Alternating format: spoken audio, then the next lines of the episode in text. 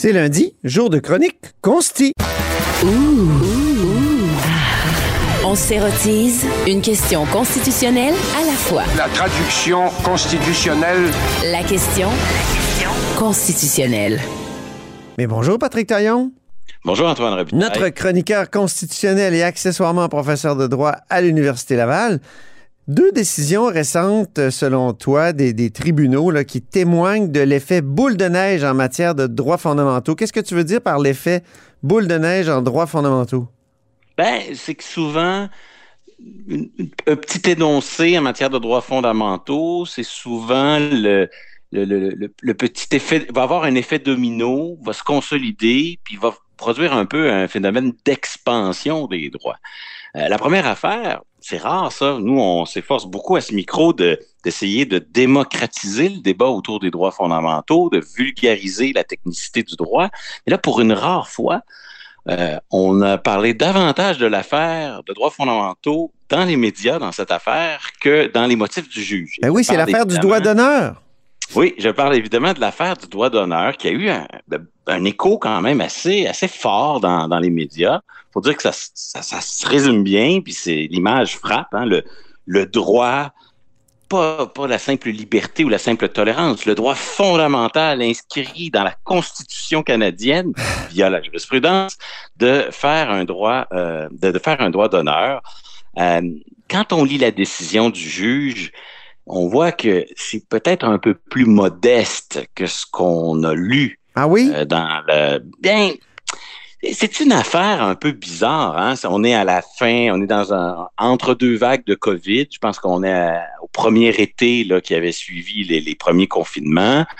Grosse chicane de voisins. Les enfants jouent dehors. euh, un voisin trouve que c'est un genre de party euh, qui, à son sens, est, est un trouble à l'ordre public. La chicane de voisins dégénère et puis euh, il finit même par conduire sa voiture de façon très, très dangereuse à proximité des enfants. Et c'est là Ah oui. que l'un des pères de famille lui lance un doigt d'honneur qui, au juge du, juge de la Cour du Québec, apparaît comme un geste bien légitime dans une chicane de voisins. Ben oui. Là où je trouve qu'on est quand même un peu loin euh, de la Charte canadienne et de la Constitution, c'est que dans cette affaire-là, Antoine, le voisin, il a porté plainte au criminel. La police a fait une enquête, puisqu'il y avait des caméras partout là, dans ce voisinage-là. Euh, les voisins se, se filmaient les uns les autres. Et, euh, et en plus, ben, le, le DPCP, là, le procureur public, a décidé de porter des accusations aux criminels en, en harcèlement criminel. Ben voyons Et donc. Ben oui, fait que là, on n'est pas tout à fait dans le même genre de dossier où on se demande si l'État a posé un geste contraire à la Constitution. Oui, parce que il me semble que ce que j'ai appris en droit, moi, c'est que la charte fédérale, c'est une charte qui euh, régule les rapports entre l'État et le citoyen. Oui, Puis, euh, c'est pas en- entre les citoyens entre eux. Oui, mais dans un dossier de droit, droit criminel, c'est Sa Majesté la Reine, symbole par excellence de l'État, qui poursuit l'individu. Donc, Ah on peut oui. plaider la charte au droit criminel. D'ailleurs, souvent, certains vont dire, avec un petit brin de, de mesquinerie, que la charte, c'est- très utile pour les droits des personnes accusées. euh, parce qu'il y a beaucoup de garanties qui sont liées à ça. Mais, Oui. mais ce qui est intéressant ici, c'est que, au fond, le, le voisin qui est accusé pour harcèlement, lui, là, il faut qu'il, un, il est présumé innocent. Euh, il faut une preuve hors de tout doute raisonnable parce qu'on est en droit criminel. Ouais. Un fardeau de preuve extrêmement élevé. Puis là, c'est au passage. C'est quasiment une petite parenthèse dans son jugement.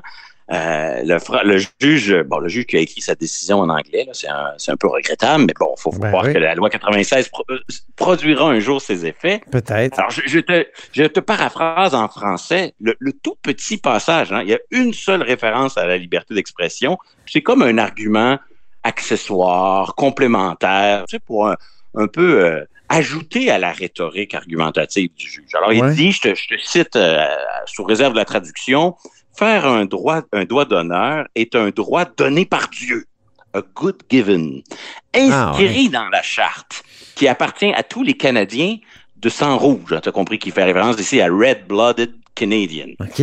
Donc, ici, on le voit, d'abord, une petite sacralisation des droits. Oui. Dieu et la charte vont de pair dans la même phrase. Ah ben oui, ça c'est sûr. Surtout en anglais, hein? Ah, un petit peu plus. Hein? Ouais. On dirait que la laïcité, ça colle un peu moins dans les mœurs. C'est ça, c'est In God We Trust un peu, puis God, God. God.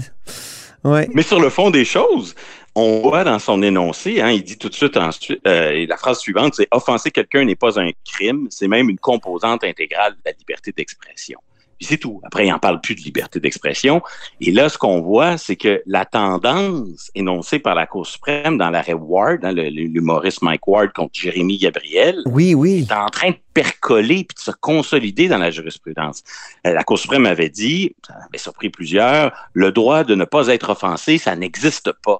Et là, on était dans un, litige civil, un peu proche d'un- d'une affaire de diffamation Oui. Ward contre euh, Gabriel. Là, on le dit dans un dossier de droit criminel. Donc, on voit que cette idée-là est en train de, de cheminer. Elle s'installe, Le point ouais. ici, c'est que il y a comme un, un contraste qui est très fréquent en matière de droits fondamentaux.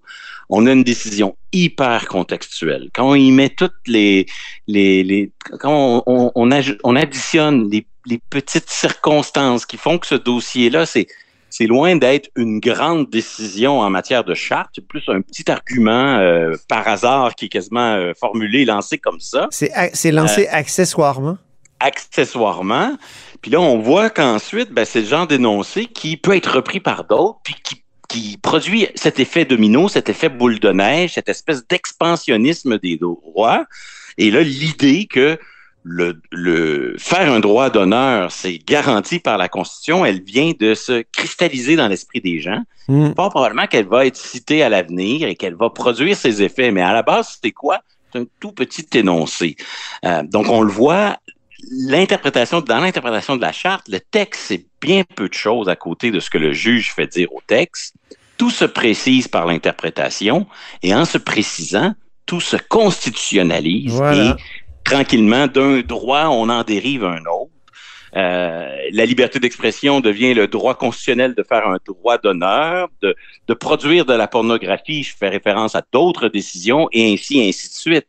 Euh, je pense, à, à, par exemple, en liberté de religion, à l'arrêt Multani sur le Kirpan. Ouais. Première fois que la décision est rendue, quand on la lit attentivement, c'est pas le droit généralisé de porter un kirpan en toutes circonstances. Il y a, il y a une série de conditions. Il faut que le kirpan soit dans un étui, Oui. qu'il soit cousu, il faut qu'il soit sous les vêtements, il faut qu'il soit porté par un élève sans antécédent de violence. Ça, c'est le fameux arrêt. Je, veux rappeler aux gens que c'est le fameux arrêt qui a, qui a déclenché la querelle des accommodements raisonnables. Oui, qui a grandement Autour de contribué, en effet. 2005-2006, oui. Oui, oui, on est dans ces années-là.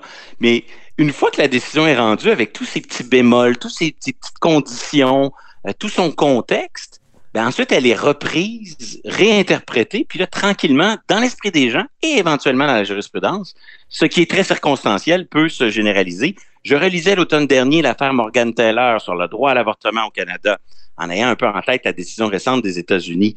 Quand on relit cette décision de 1988, si je me trompe pas, jamais il est question d'un droit, d'une liberté pour les femmes de disposer de leur corps Ah oui. et de recourir à l'interruption volontaire de grossesse. C'est seulement dans les décisions subséquentes, puis dans le fait que le législateur n'a jamais répondu à l'arrêt Morgan Taylor, que ce droit-là, avec lequel j'ai évidemment pas de problème, mais que ce droit-là va prendre de l'expansion, va se consolider, puis va devenir ce qu'il est devenu aujourd'hui. C'est ça la boule de neige dont tu parles. là. Ben oui, sur le coup, l'arrêt Morgan Taylor, là, ça ressemble à un truc du type euh, euh, tel que rédigé aujourd'hui, le code criminel va trop loin. Euh, on se prononce pas trop sur pour ou contre l'avortement. C'est juste que les modalités d'encadrement qui sont les vôtres aujourd'hui sont disproportionnées. Allez réécrire votre loi. On n'est pas tout à fait dans la consécration d'un principe, mais ça va le devenir. Bref, le, le droit de faire un, un droit d'honneur, je suis pas sûr que ça existe, mais avec l'effet domino, avec l'effet boule de neige, nul doute là, que ça va euh, se, se consolider. Autrement dit, c'est comme ça que la sphère des, des libertés fondamentales s'étend constamment. C'est un peu ça que tu nous dis aujourd'hui avec euh, cet arrêt là, sur le doigt Et de on a un autre exemple, mais cette fois en matière de droit de vote. Une autre décision qui a été rendue au début de l'hiver. Oui, c'est ton deuxième sujet, là, oui, qui, euh, qui implique, Patrick, euh, la disposition de dérogation. Ça, c'est intéressant pour le gouvernement ici à Québec pour la loi 21.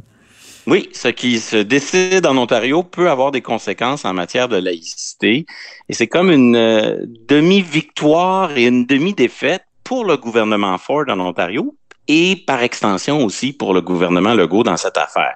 Donc, c'est une longue saga, là, je, je te résume assez rapidement, mais au Canada, ça inclut le Québec aussi, on s'est mis à adopter des, des lois sur les élections à date fixe. Du moment où on connaît la date des élections, tous nos systèmes d'encadrement des dépenses durant la phase électorale, mais aussi durant la phase préélectorale, ce sont des règles qui sont soudainement plus faciles à contourner si je connais la date des élections. Oui. Avant le déclenchement, je peux euh, dépenser euh, des sommes considérables un peu en, en, en, respectant la lettre de la loi, mais en violant son esprit.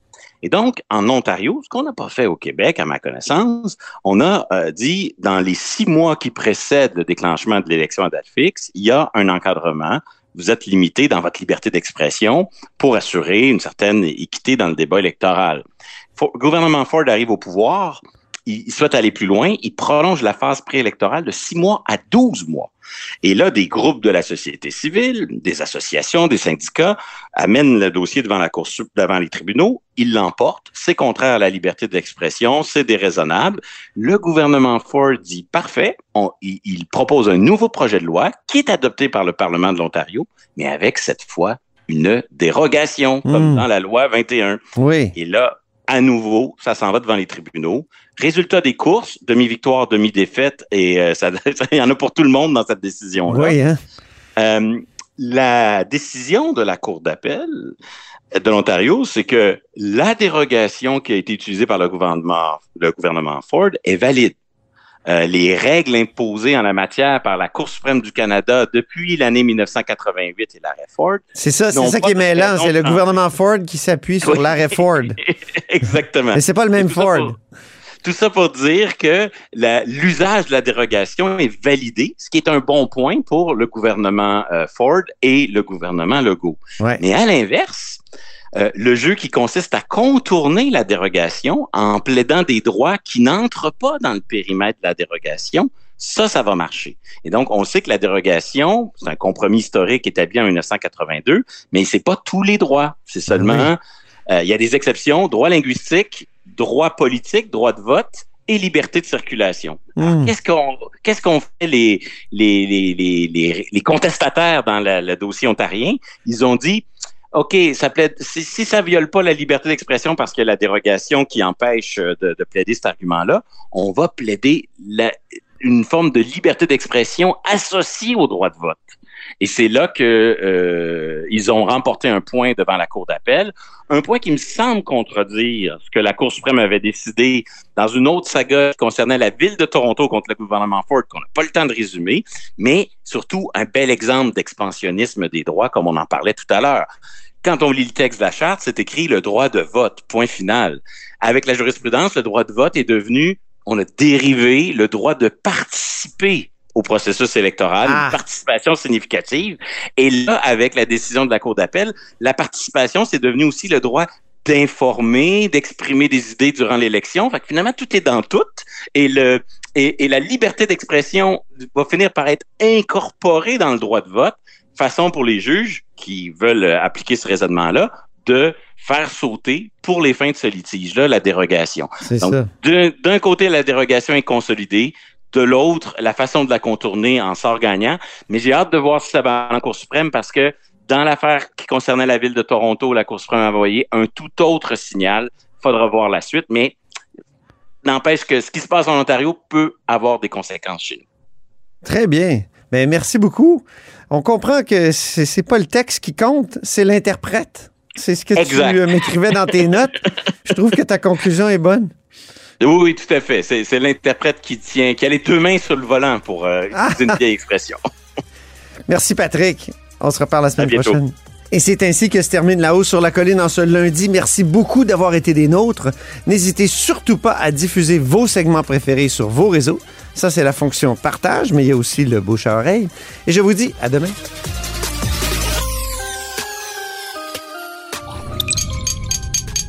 Cube Radio.